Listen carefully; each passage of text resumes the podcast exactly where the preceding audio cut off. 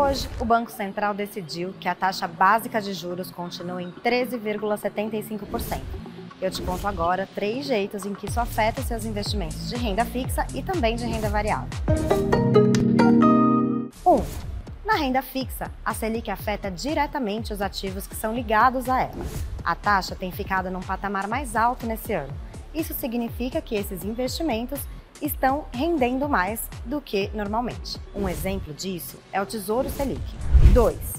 Em outros investimentos de renda fixa, a Selic não é a única taxa que define a rentabilidade, mas ela tem influência direta. Exemplos disso são os CDBs, as LCIs, os títulos ligados ao IPCA, que é o índice da inflação.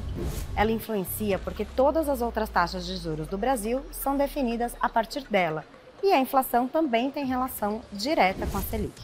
3. Na renda variável, a Selic afeta de maneira indireta.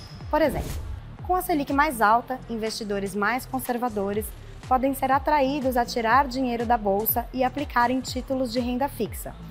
E o volume de investidores vendendo suas ações afeta o preço desses ativos. Para saber mais sobre como a Selic te afeta, acesse o site borainvestir.b3.com.br. Tem várias matérias sobre o assunto por lá. E não se esqueça de seguir a B3 em todas as redes sociais.